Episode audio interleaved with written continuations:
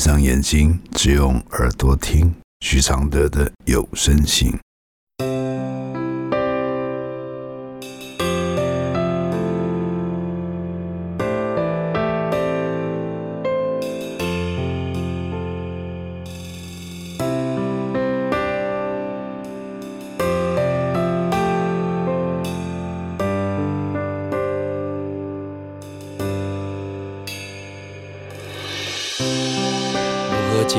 开死结？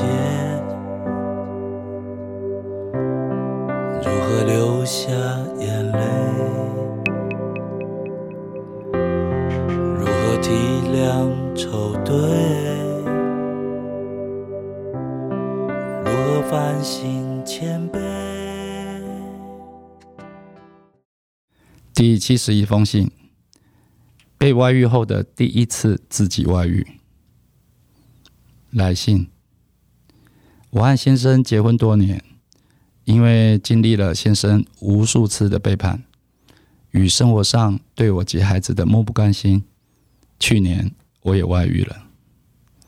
外遇后的我依然把孩子用心照顾好，但我却进入了人生前所未有的痛苦期。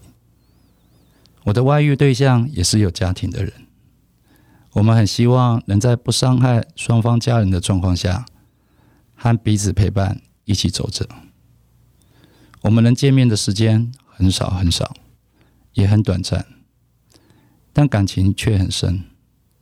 只是我们都饱受自我内心谴责与愧疚感，加上我会患得患失，所以分分合合了许多次。只是最终都因为舍不得彼此而复合。在不让双方家人知情、不在光明处伤害到双方家人的状况下，仍保留着一段感情上不浓烈、比较着重内心陪伴的婚外感情，有可能吗？我经济上是能独立的，我所负担的费用大于先生，而且是常年独自照顾多个孩子。之前没有离婚，是因为对先生仍有爱。所以愿意原谅，也担心他若离婚后独自在外，无法将自己的生活照顾好。但最后一根稻草是，我认为他对外面的人动了真感情，所以心寒了。我的外遇对象是我多年的朋友，一直很关心我。我们其实半年才见一次面，平时是带着想念，各自过甚好。互不打扰，只用讯息聊聊心情，不是浓烈的爱，陪伴的成分居多。我的回复是：任何形式上的、实质上、情感上的拥有，都是要付出代价的，付出不舍的代价，付出爆发的代价，付出。不能回头的代价，付出甩不掉麻烦的代价，付出失去分寸的代价，付出物质与金钱的代价，付出痛苦与复杂的代价，尤其是会替别人想的人，良心是火种，会灼热的燃烧愧疚感。你会外遇？就是你的老公之前外遇，他要付出的代价。但你这次会付出什么代价呢？有认真体会吗？即使你和外遇半年才见一次面，这个很少碰面，还是堆积了极大的思念，大到让你们更显珍贵的舍不得。没有比较轻松与满足，只会更难的结束。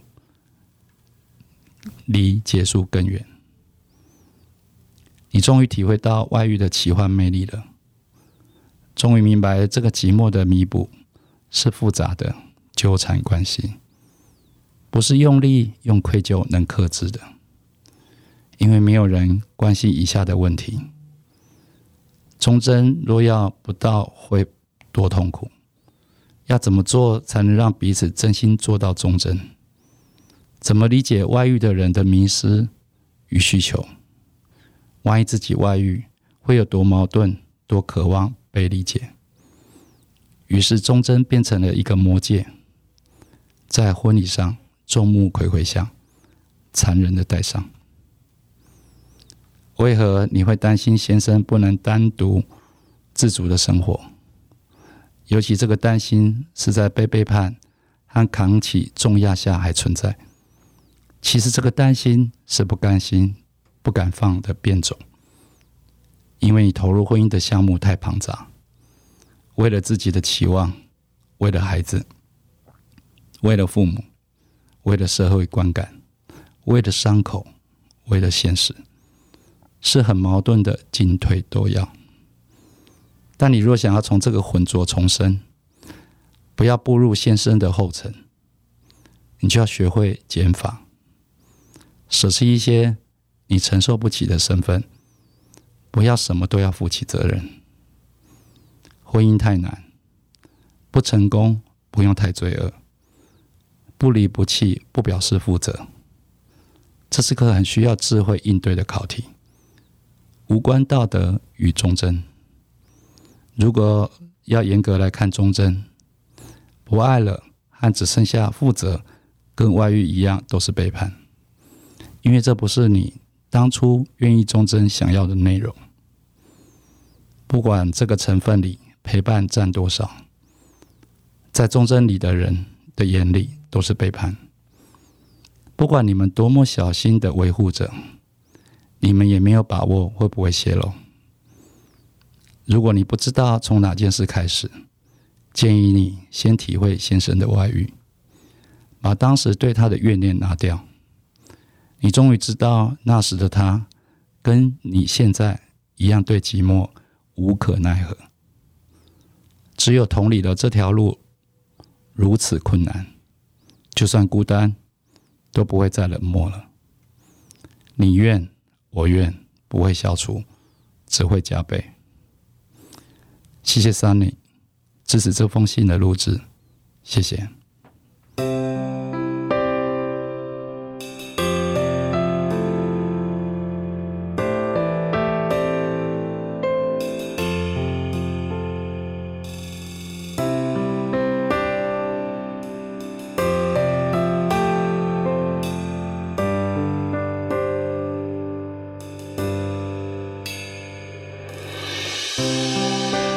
解开死结，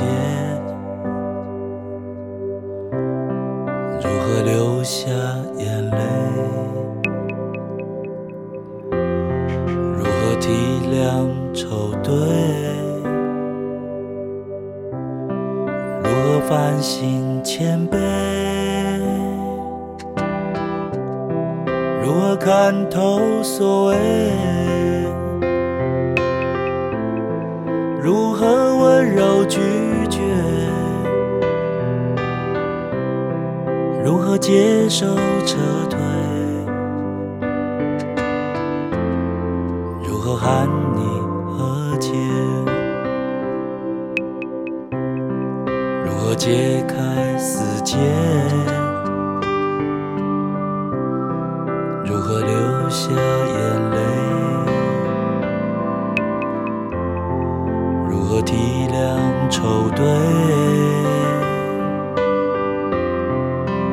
如何反省谦卑？如何看透所谓？如何温柔拒绝？如何接受撤退？如何喊